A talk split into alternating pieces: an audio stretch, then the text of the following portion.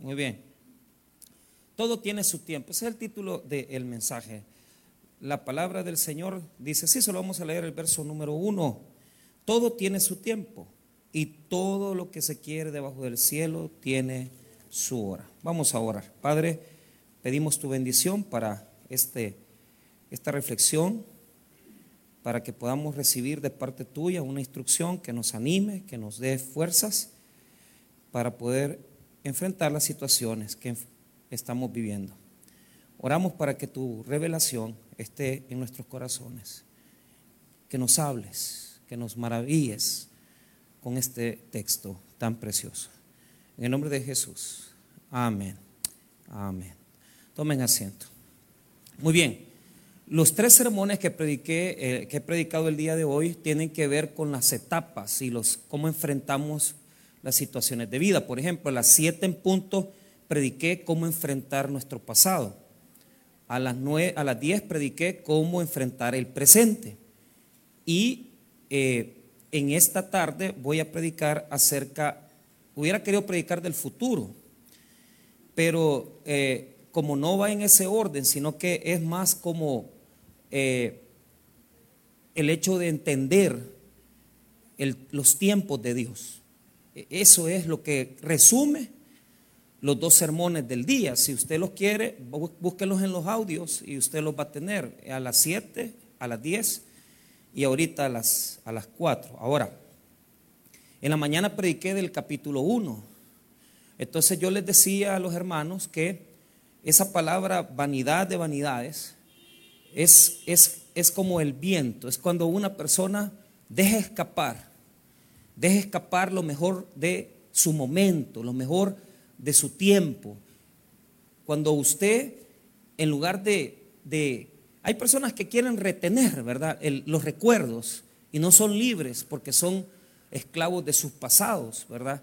Entonces, en esa condición usted quiere retener cosas, ¿verdad? Quiere, no, yo era, es que yo vengo de esto, es que mi mamá murió, es que mi hermano murió y no lo superamos, llegamos a tantos años y, seguimos viendo hacia atrás. Entonces, tenemos la costumbre de, dejar escapar, porque el viento no se puede capturar, pero podemos eh, tenerlo en nuestras manos un, tiempo y, disfrutarlo. Si lo tenemos en las manos, el, el, disfrutar el momento, el disfrutar lo que Dios nos da, hay que hacerlo, ¿verdad? Entonces, Así más o menos estaba como estructurado, porque expliqué todo, toda la porción de versículos del 1 al 11. Ahora voy a tratar de explicar la segunda estructura siempre del libro de Eclesiastés, pero en el capítulo 3. Ahora, quiero, hermanos, eh, primero introducir, ¿verdad? El, este libro, ¿verdad? Como lo expliqué en la mañana, el, título eh, en hebreo no es Eclesiastés. Si usted lee ahí, ahí atrás en el capítulo 1 dice el predicador, Eclesiastés o el predicador. Entonces el título del libro es Coelet. Diga conmigo Coelet.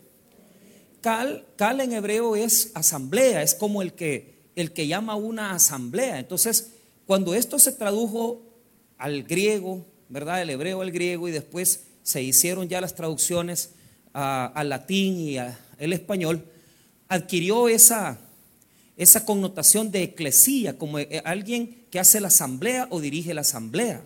Entonces, lo que está hablando aquí es de alguien que se para y comienza a explicarle a los que le rodean situaciones. O sea, es un predicador porque se para frente a la asamblea y comienza a explicar sus situaciones de vida. Entonces, el libro se le adjudica a Salomón.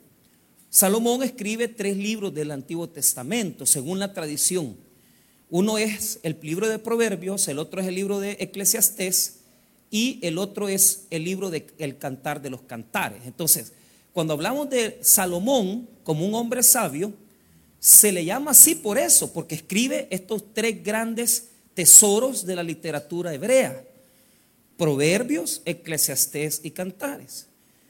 Proverbios lo lo escribe en sus primeros años. Eclesiastés lo escribe al final de sus años.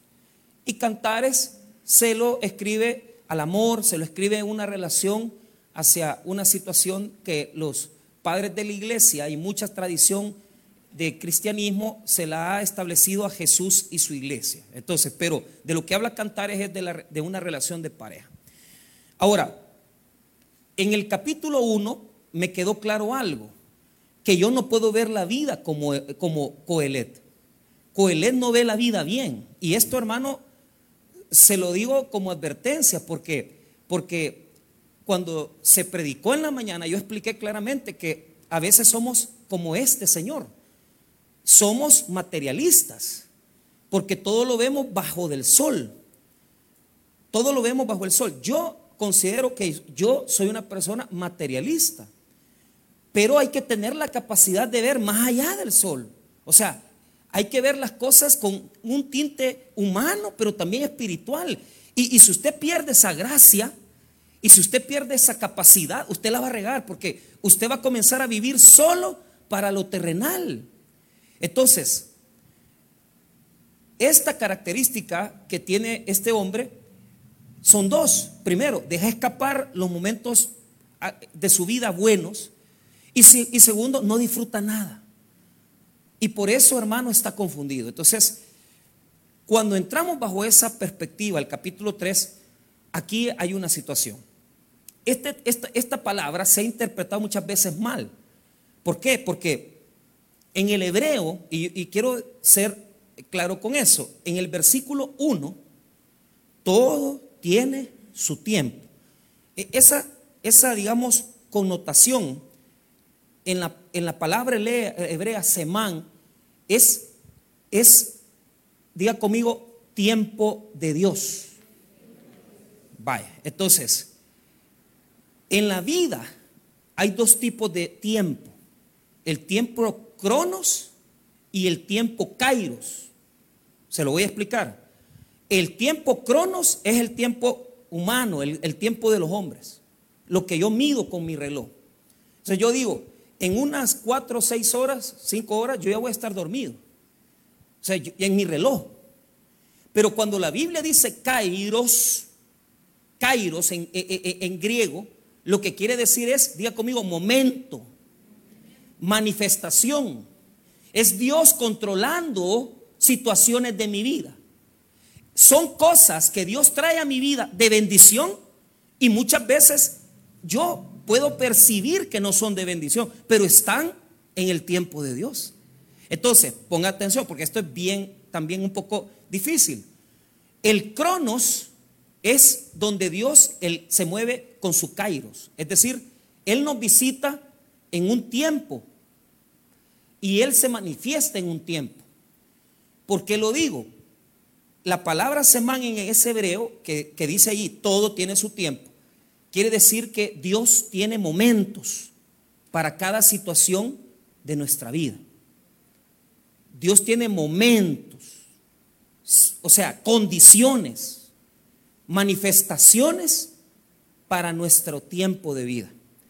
Ahora, cuando dice, mire qué interesante el verso 1, todo tiene su tiempo y todo lo que se quiere debajo del, del cielo tiene su hora. Allí la palabra en hebreo es et, que quiere decir, diga conmigo, temporada. O sea, Dios establece temporadas. O sea, en las temporadas de mi vida, las épocas, digamos, mi niñez, mi adolescencia, mi juventud, mi adultez y mi vejez. Temporadas, diga conmigo temporadas. Entonces, Dios tiene kairos para cada época de mi vida, desde que soy bebé hasta que muero. Acontecimientos que se van a llevar a cabo, lo quiera o yo no querer. El capítulo 3 de Eclesiastes no es un llamado a decir, ah, es que mire, aprovechemos la hora. No, no, no, no es eso. Está hablando de un mover espiritual de Dios que tiene en la vida de los hombres una forma que se manifiesta en nuestra vida, queramos o no queramos, desde que somos pequeños hasta que morimos. Amén, hermanos. Entonces, yo tengo claro algo. algo que yo tengo aquí en mi cabeza. Yo estaba, yo estaba jugando ahí, niño, yo lo tengo bien claro. Y estaba jugando en el, en, el paso del mono, esa, la barra. Desde bien joven he sido bien atlético ahí. Usted sabe, he hecho ejercicio.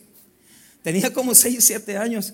Y, yo me acuerdo de eso. Me acuerdo que queriendo yo ser como un amigo que se pasaba el pasamano, así de que, o sea, una barra dejaba de en medio hacia la otra. Yo, le, yo queriendo, pues claro, aquel como que era mono, pues sí, así los brazos y como que era mono. Pues, entonces, y yo no, yo todo siempre he sido así, pequeñito. Entonces, ¿Yo qué le hago? Y, me, y puse mal el brazo, hermano, y me fui de espalda y me quebré, me fracturé este brazo. Y fue mi madrina, la vecina, porque yo llegué a la casa con el brazo así, como que mi mamá no estaba, estaba trabajando, mi papá no estaba tampoco, huérfanos los niños. Entonces, pero yo me acuerdo, ¿eh? fíjese que esa fue mi, mi primera experiencia con él, dolor. Allí comencé a ver el dolor. Yo, eso fue el detonante para que yo comenzara a entender que había dolor en la vida. Le mentiría, tal vez mi mamá se, acuerda, ¿te acordás? ¿Te acordás? Entonces, le estoy hablando a ella en el celular. Entonces, tenía un, ¿qué? Siete, ocho años, no me acuerdo. Pero tengo claro que, mire, llegué al hospital eh, eh, me llevó mi madrina, me llevó al Benjamín Bloom y, y ahí los doctores experimentaron en mí. Desde ahí ya los doctores tienen relevancia en mi vida, porque he sido amigo de, doctores. Entonces, y me, me durmieron, fíjate. Y cuando amanecí, ya, a saber, va, ni me acuerdo lo que me pasó. no, yo me acuerdo que me, me durmieron con una anestesia que yo sentí que me ahogaba. Y cuando abrí los ojos, ya tenía el, yeso. O sea, ahí dormí y desperté 12, 10 horas, quiero, unas 7 horas, perdón, después, porque me pusieron anestesia mucho, entonces me dormí, me dormí bastante y, yo me vi el yeso ahí y, los doctores estaban practicando en mí, usted, porque no eran ortopedas de verdad y no que eran chabela, entonces, y no ve que me dejaron mal el brazo, pues. Sí, sí, todavía ahora cuando yo muevo este dedo, se me hace un hoyo aquí. Así, aunque no lo crea. Entonces, eh, yo no he venido a reírme, o sea, lo que le quiero decir es que no me dejaron bien. Pero ahí, desde ahí, ya yo conocí el dolor. Yo no lo conocía. O sea, no estaba mi mamá solo. Bien me acuerdo que mi madrina me subió en el bus en aquella época los colones Que, se pagaban, bien me acuerdo que dio como, como una peseta, unas dos pesetas, una, un tostón, 50, o sea, 50 centavos, no me acuerdo. Y me acuerdo ir en el bus y yo todo afligido. De eso habla esto. En la vida no todo va a ser victoria. No todo. Y esto quiero que lo entiendan bien. Eclesiastés capítulo 3, hermano, óigame bien, le habla a todos nosotros. ¿Por qué? Porque así en la, digamos, en la mente judía se involucran 28 acontecimientos. Diga conmigo, 28 acontecimientos. ¿Por qué? Porque el judío multiplica múltiplo de, múltiplo de 7. Entonces son cuatro series de 7 que en todo juntan 28 acontecimientos de la vida del hombre. Ahí está resumido su vida. Si usted tiene 50 años, ahí está resumida. Si usted tiene 70, pues ahí está resumida. Si usted va a, tener 80, ahí está resumida su vida.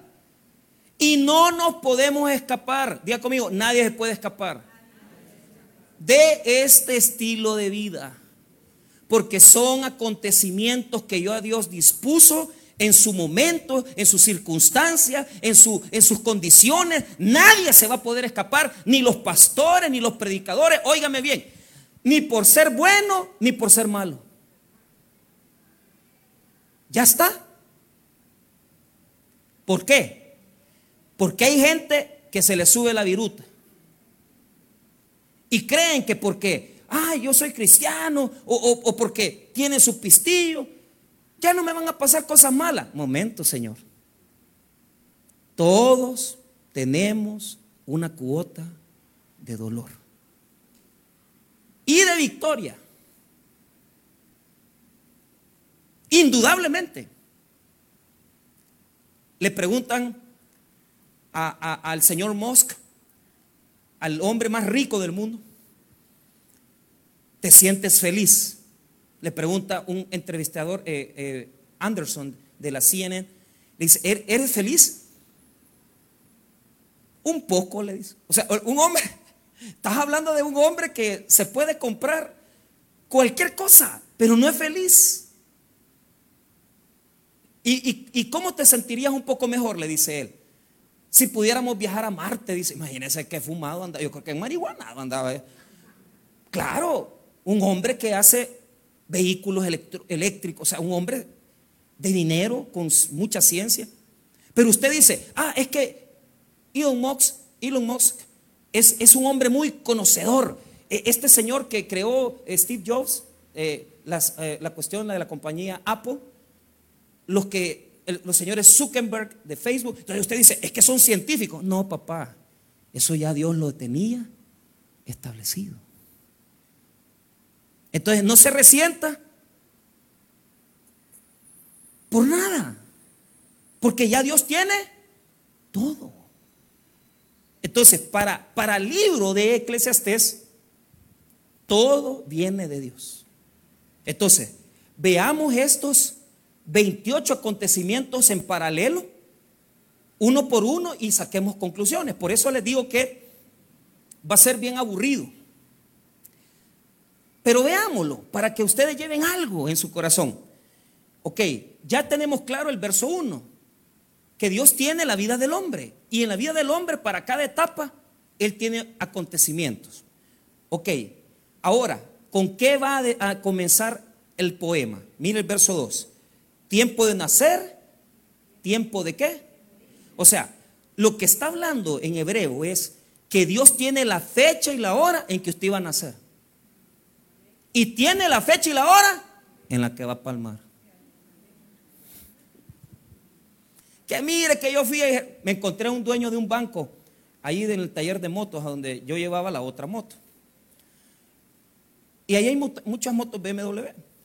Y el Señor estaba metiéndose en un programa de computadora porque quería ponerle el casco sonido. Entonces, cuando, cuando me, saludó muy amigable, un hombre muy rico. Y, y, me dice, mira, me dice, yo no, tengo estrés, yo aquí no hay gimnasio, yo cuando estoy, yo en mi moto me, me voy aquí, me voy allá. Fuimos a México hace un mes, regresamos. Claro, un hombre ya de de 60 años, pues ya la vida la vive diferente. Uno no puede dejar de trabajar 15 días así solo de irse ya estuvo. Pero, pero el hombre dice, no, me dijo, yo voy a disfrutar mi vida. Entonces, a veces usted se ha dado cuenta que los que más levantan pesas son los que más rápido se mueren. Y a veces los que, a veces que gente que ha fumado y fumado y no le da cáncer. Usted. Y gente que nunca ha fumado y le da cáncer. Y gente, hermano, que, que hasta ha tenido sobrepeso. No le da enfermedades. Dios tiene tiempo de nacer, tiempo de morir. Dios tiene la fecha del día y la hora. Y en medio de los acontecimientos de vida y de muerte, Dios va a poner estas situaciones. Las siguientes situaciones son situaciones sociales que son parte de nuestra vida. Él ya tenía dispuesto que usted naciera en tal lugar, en tal cantón, en tal ciudad. Él ya tenía dispuesto todo. Ahora, a lo largo de la vida, ese es el primer acontecimiento. Veamos lo siguiente.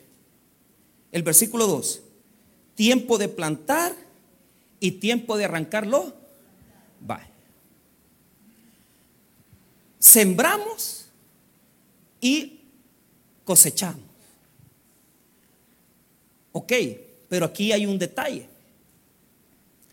¿Cuánta gente aquí se desvive? Que tengo que ir a pagar el banco. Y, y se echan sus, bolitas y, y ganan y se afligen. Y como están un poquito ahí, no, voy a ir al hospital, me voy a hacer un chequeo, porque vaya a ser que tenga cáncer, porque vaya a ser que tenga esto, que tenga lo otro, pero tanto tiempo que utilizaste para poder sembrar, para poder cultivar, y después alguien o Dios te quita lo que cosechaste. Y vos perdés todo. Y entonces vos decir, ¿y, cómo es esto? Pues me tardé tanto en, en plantar. ¿Para qué? Porque si Dios quiere mañana, te quita el pisto. Y si Dios quiere mañana, se acaba la empresa.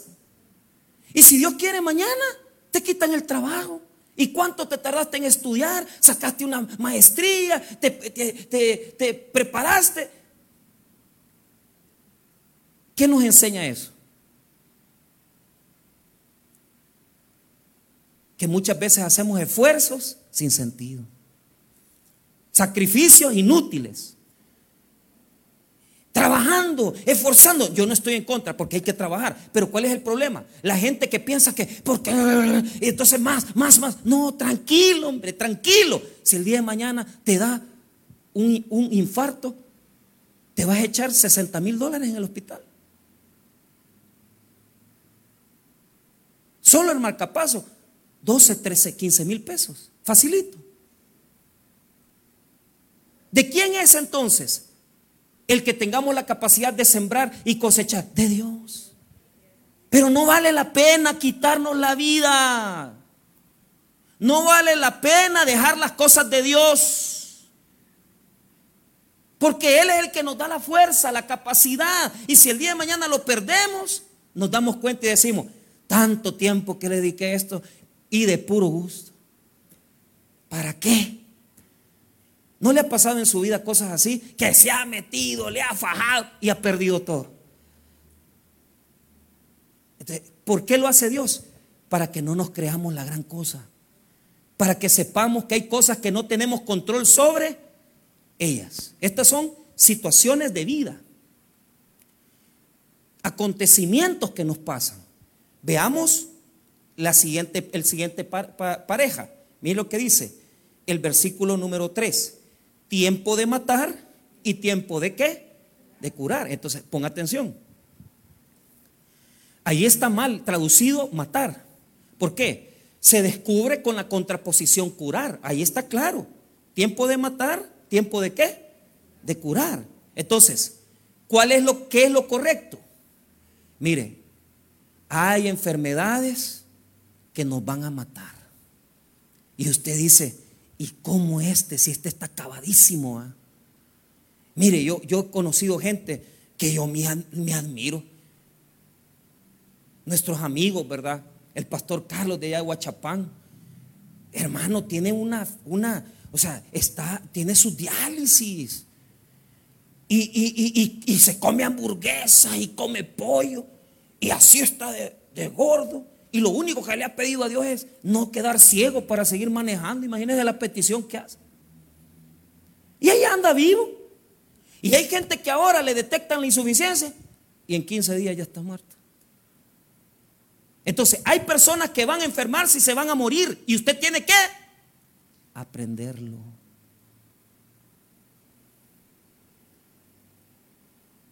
A mí me costó aprenderlo. Y hay gente que aunque hagan todo el esfuerzo, no van a curarse. No lo van a hacer. Pero allá, por allá, uno, uno va a quedar, Dios lo va a sanar. Eso es lo que está refiriéndose. Cuando alguien se enferma de cosas terminales, uno puede venir y sanarse y el otro puede morirse. Y uno no puede controlar eso. ¿Puede usted controlar el cáncer? No. ¿Puede usted controlar un infarto? No. Mi amigo Ronald,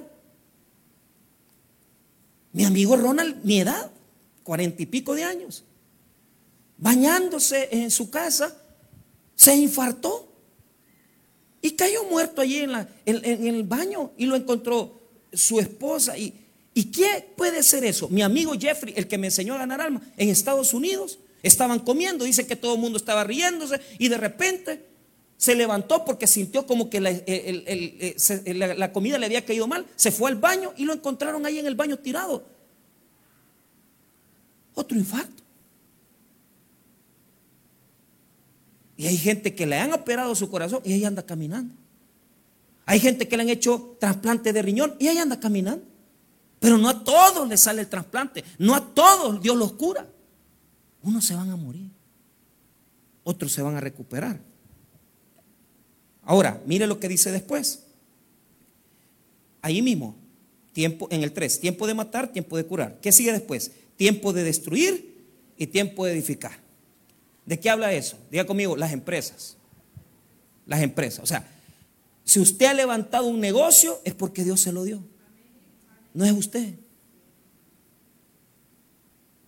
Tiempo que las empresas grandes como los imanes, los son, son monstruos. Ahí me estaban contando la hermana, la hermana Gloria se graduó, Adriana, de, licenciada en el ESEN, de abogada, y y el señor Poma en tenis. Pero solo que mire, ese señor así como anda, ¿cuántos millones de dólares? O sea, claro, ahí no los andaba, sino yo mismo los secuestrara. Pero tiene, ¿cuánto representa? Miles de dólares. Pero si el día de mañana Dios dice, los pomas quiebran, se mueren. Y se va. Y les dejo de deber ya a Excel porque les pago Excel por la camioneta, por el camión, o sea, yo solo para los poma trabajo. Entonces, ¿quién da eso? Dios. Veamos el otro. Destruir, edificar. Cuatro. Tiempo de llorar, tiempo de reír, tiempo de, de endechar y tiempo de bailar. Ahí se reúnen cuatro porque todas tienen relación. Llorar y reír por la muerte. Endechar es el que llora. Endechar es el, que, el, que, el que comienza a quejarse. ¿va? Mi mamá, mi papá. Entonces, endechar y tiempo de bailar. ¿Por qué bailar? ¿Tiempo de qué? De bodas. En la vida vamos a perder seres, personas que están un poco lejanas a nosotros. Y la experiencia de la muerte se va a hacer real en nuestra vida. Y eso hay que aprenderlo. Que gente se muere, no sus seres queridos, sino que aquí estamos hablando de gente que está alrededor de nosotros. ¿Por qué? En el mismo momento que se baila por una boda, en el mismo momento pasa un funeral. A mí ya me ha pasado, yo me acuerdo, venía yo en la moto allá en, en, en, Huayú, y yo cabalito vi, por este lado venía un funeral, y por el otro estaban casándose. Pero las dos cosas son iguales. ¿ah? En las dos cosas uno se muere. Pero ahí iba bien contenta la novia de blanco y con el novio ahí. Y por el otro lado, chillando. Hay que aprender a llorar. Diga conmigo, hay que aprender a llorar. No todo en la vida va a ser alegría y fiesta. No todo va a ser gozo. Muchas cosas van a ser llanto y tristeza. Veamos lo siguiente. Mire lo que dice después. Cinco, tiempo de esparcir piedras y tiempo de juntar piedras. ¿Qué significa eso? Eh, se hacían los enemigos, le ponían piedras en el terreno a uno y le arruinaban la cosecha. Y hay tiempos donde uno tiene que quitar las piedras. Entonces, vamos a vivir problemas. Gente que nos hace pedazos. Ahí estaba yo hablando con un hermano que se acaba de divorciar y chillando con cólera. Mire, fue tan difícil para mí estar ante el juez, me dice. Y dijo el juez, bueno, yo no veo por qué, tenga, por qué tenga yo que detener esto de, de declarar el divorcio a ustedes. Así que los declaro divorciados. Y dice que en ese momento él se quebró todo. Ya va a pasar. Te tiraron piedras para que ya no cosecharas, pero ahora vas a tener que quitar piedras, te vas a volver a enamorar. Y eso vas a vivir, porque la vida es eso, no podemos evitarlo, siempre está como parte de nuestra existencia. Y tenemos que aprender a que eso pasa, que eso sucede. ¿Qué es lo que a mí más me ha costado? Las cosas que no tienen sentido. Eso yo todavía no lo he aprendido, hermano. Porque, por ejemplo, la muerte de, de Fernando Alemán, yo no la, no la. Él fue el que me puso los aires acondicionados del sistema eléctrico de Usulután. Me regaló todo, me regaló toda la parte del sistema eléctrico. Los aires los pusimos nosotros. Pero me dijo, pastor, no se preocupe. Un hombre de familia, siempre se sentaba de este lado del templo, con su esposa, sus hijos. Todos los domingos a las 9 de la mañana ahí estaba Fernando, pintor. Y de repente, hermano, haciendo un trabajo, se había sacado una muela y le habla al arquitecto y le dice, mira, necesito que me pongas la caja térmica, necesito que le vayas a instalarle. Y él le dice, no, estoy incapacitado, no puedo ir. Mira, le dijo, si no me la vas a poner, vas a perder el contrato. Entonces él se fue a meter a donde estaban los, ahí, la zona bien difícil de pandilleros. Y ahí, hermano, llegaron a traer un cipote de los que estaban trabajando, lo mataron y, y Fernando vio. Lo mataron a él también. Si eso es duro. O sea, ¿qué tenía que Fernando morir? No tenía por qué morir. La muerte de, de una hermana que apreciamos mucho, de 22, 23 años.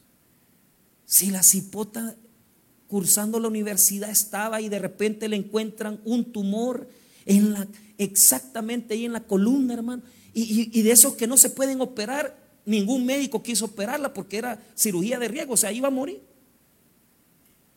Y, y la gente orando y clamando. Su familia fue poco a poco dirigiéndolo y falleció. Explíqueme eso. Pero hay que aprenderlo. ¿Por qué? Porque hay cosas, porque hay cosas que aunque seamos buenos o malos, van a pasar.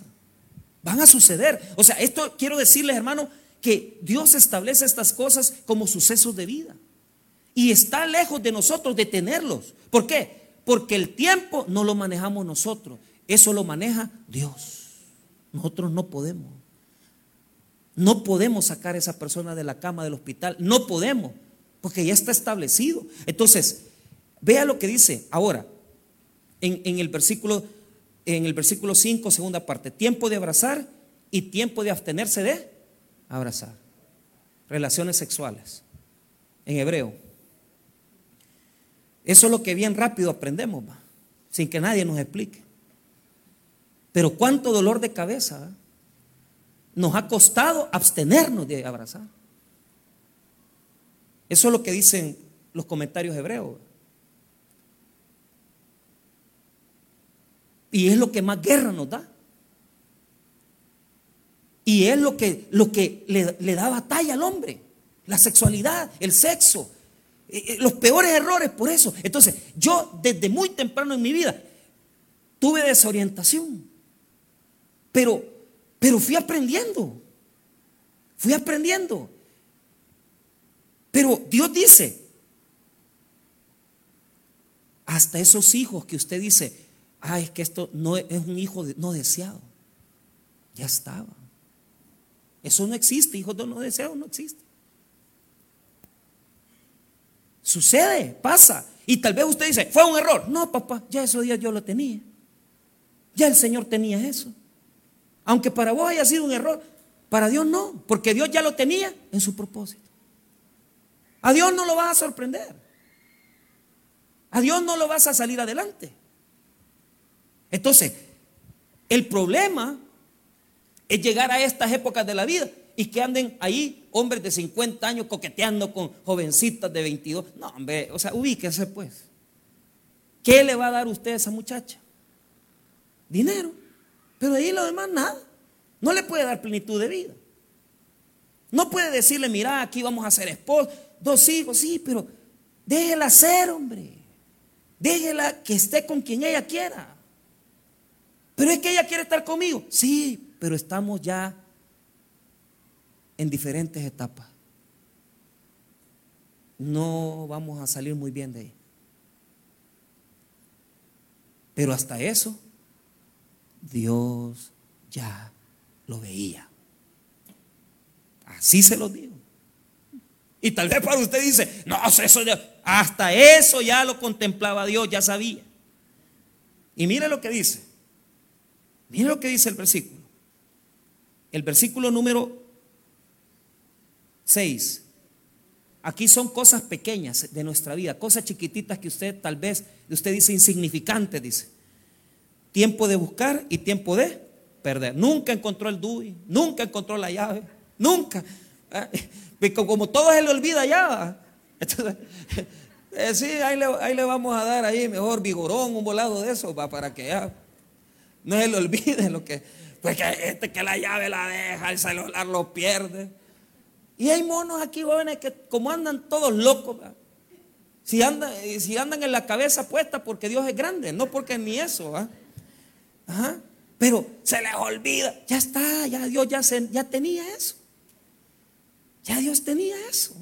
Y usted bravo, enojado, ah, y que aquí me voy a pelear, lo voy a demandar. Cállese, hombre, ya estaba establecido. Y usted enojado, porque me van a responder. Que hasta, el, hasta mire lo que le voy a decir, mire lo que dice ahí. Mire el 6. Tiempo de perder y tiempo de, de, tiempo de guardar y tiempo de desechar. Hay tiempo que uno tiene que guardar y tiempo que uno tiene que votar lo que ha guardado. Regale la ropa, hombre, un montón de ropa que tiene, hombre. Y ahí guardándole ni se la pone. ¿Ah? Si las mismas chinas con esas mismas chinas vienen a la iglesia. ¿Ah? Regálela, hombre. Oye ahí en el, en el usador bien barata la ropa y los zapatos. No se ha complejado, vaya a comprar. Vaya a comprar, hombre, no achique. Pero hasta eso ya lo tiene Dios. Hasta eso. Mire el 7. Tiempo de romper y tiempo de coser. Esa es muerte otra vez. Los hebreos rompían la camisa cuando moría alguien. Pero aquí ya está hablando cuando perdemos a nuestros padres. Ay, hermano, enterrar. Se los confieso, yo he estado en estos días bastante persuadido porque en mi, en mi chat, en mis, mis amigos, se les están muriendo sus papás. Y tenemos las mismas edades. Y es bien duro. Por eso yo dije, mire, a uno que se, falleció la mamá la semana, no pude ir, pero hace dos, tres semanas se murió una en Chalatenango, la hermana, y fui y prediqué ahí. Porque yo dije, ya, ya, vamos en ese camino, o sea, mis papás. Bueno, puede ser que ellos me entierren a mí, yo no lo sé, pues. Pero lo natural no es eso. Y usted tiene que estar preparado. Que la abuela aquí, que la superabuela, hasta la superabuela cuelga los tenis. No se puede. Y yo me preparo y digo, ¿qué va a ser mi vida que sin mi mamá, sin mi papá? Híjole. Duro. Fíjate que ayer casi lloro. Porque me clavé, estaba, estaba yo en los héroes porque hay una trabazón del diablo. Ah, pero era terrible. Entonces, y me fui a comer un mi sorbete ahí al Boston. Ahí me llevaba mi papá chiquito. Ahí me enamoré la primera vez. Entonces, y fíjate que ahí tienen el helicóptero donde mi papá me subía. Chiquito a mí. Bueno, no tan chiquito porque soy chiquito, más enano, güey. Ajá. Y yo le tomé fotos, dos fotos le tomé. 30 años. Tiene ese volado, 40. Y tengo una foto donde tengo cuatro años y ahí estoy. Y allí ese mismo, a ese mismo Boston que se llamaba Pop Sant, ahí me lleva mi papá. Lo mismo sentí hace unos días cuando, cuando entré a la universidad, porque fui a, la, Matías. Y yo dije, no, hombre, cuando, era bicho aquí iba con mis tres novias que tenía, ah, ah, mis carros, ahí, ¿cuál zapato de bus? comiendo pupusas de allá de, Colón. Pero yo digo, uno se clava y dice, hey, pero ya tenemos que prepararnos. vamos cerrando. Vamos cerrando.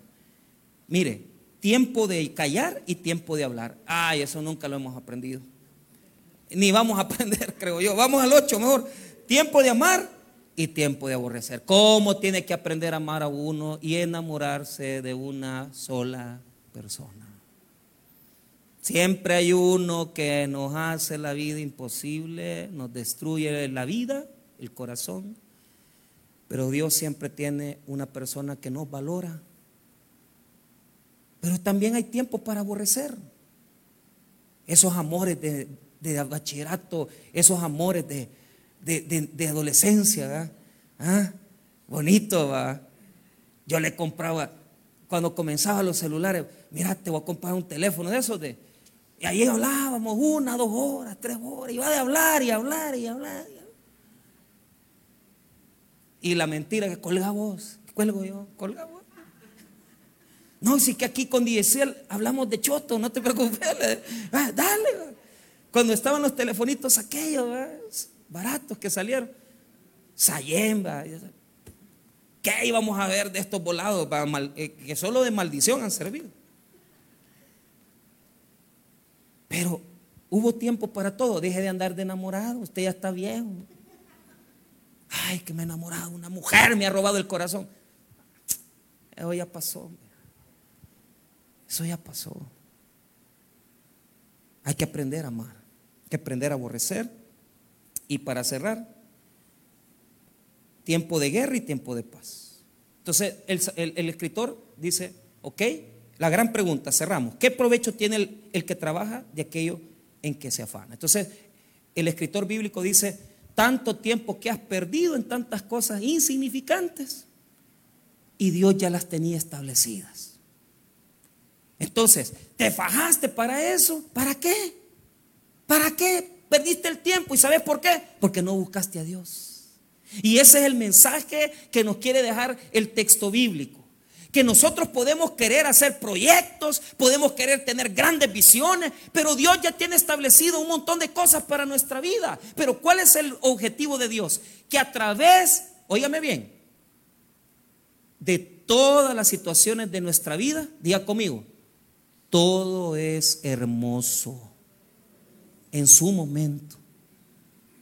No tenemos que andar renegando diciendo, ay, que mi papá ya está bien enfermo, que ya es un anciano. Mira lo que dice el versículo, el versículo 10 y 11. Yo he visto el trabajo que Dios ha dado a los hijos de los hombres para que se ocupen en él. O sea, Dios nos permite que estemos ocupados en todo eso, en amar, en aborrecer, en plantar, en desechar, en edificar, en destruir. Ese es el trabajo que nos ha dado Dios. Pero Dios dice, como no podemos controlar los acontecimientos de nuestra vida negativos, ni podemos hacer que todo sea solo bueno, ni que todo sea solo malo, entonces dice Dios en el 11, todo lo hizo hermoso en su tiempo. ¿Sí o no? Desde que éramos así, las que fueron chiquititas, como eran de muñequitas tan lindas como eran. Y miren cómo se han hecho. De malas. Y cómo éramos de bonito, va yo con mi corte de bien, me acuerdo aquí bien peinadito y con mi voladillo ahí, con mi caminillo y vestido de, de, de, marinero. ¿ah? Ya vas. ¿Y qué pasó? Sin pelo, sin pisto y sin camino. Entonces, pero fue bonito. Y cuando vemos la foto, ¡ay, qué bonito! ¡Qué bonito! Aproveche cada momento de su vida. Y en lugar de andar ahí que por el tiempo se me va y que aquí, no hombre, calmado. Ya Dios tiene las cosas establecidas. Claro, yo no digo que hay que hacer flojo, aragán. No, simplemente lo que no sale, aunque usted empuje con todas sus fuerzas, no va a salir. Y cuando usted sienta que Dios no está con usted, no lo haga porque no es de Dios. Porque cuando es de Dios, las cosas vienen. Pero ¿qué es lo que nos quiere enseñar? Cuando uno, cuando dice que todo lo ha hecho hermoso, Usted dice, pero mi mamá está bien enferma, mi papá está bien enfermo. Tal vez para nosotros y muchos decimos, yo no quiero ser carga de nadie cuando llegue anciano. Yo no quiero que nadie me esté cuidando. Pero ¿sabes qué? Hasta eso es parte de la vida. Y hasta eso es hermoso para Dios. Para usted y yo, no. Para Dios sí. Para nuestros ojos, no. Entonces, sepamos vivir cada momento apasionadamente. Somos ancianos, sepa disfrutar. Somos jóvenes, sepa disfrutar con Dios las cosas. Y cuando vengan los tiempos negativos, ¿qué es lo que tenemos que hacer, pastor? ¿Para qué permite Dios la amargura y la tristeza de estos versículos? Para que tengamos fe en Jesús. Creyendo que Él es el que pone todo en nuestra vida. Todo lo hizo hermoso en su tiempo y ha puesto eternidad en el corazón de ellos, sin que acase el hombre entender la obra que ha hecho Dios desde el principio hasta el fin. ¿Qué es lo que ha puesto en nuestro corazón Dios? Eternidad. ¿Qué quiere decir?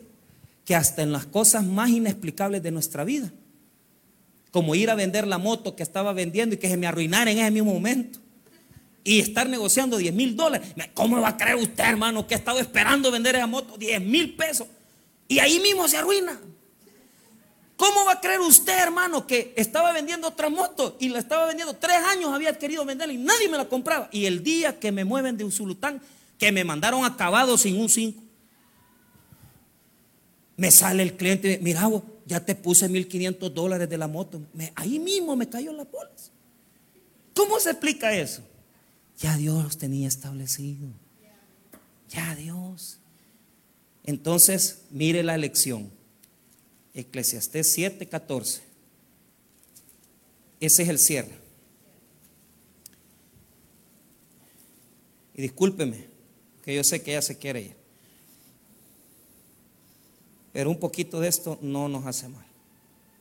Mira lo que dice, en el día del bien, goza del bien. Y en el día de la adversidad, considera. Dios hizo tanto lo uno como lo otro, a fin de que el hombre nada halle después de él. ¿Qué quiere decir eso? Lo bueno y lo malo viene de Dios. Disfrute. Estoy enfermo, aguante, tenga fe. Estoy saludable, alábelo. Tengo pisto, alábelo. No tengo pisto, alábelo. Se siente bien, alábelo. Se siente mal, alábelo.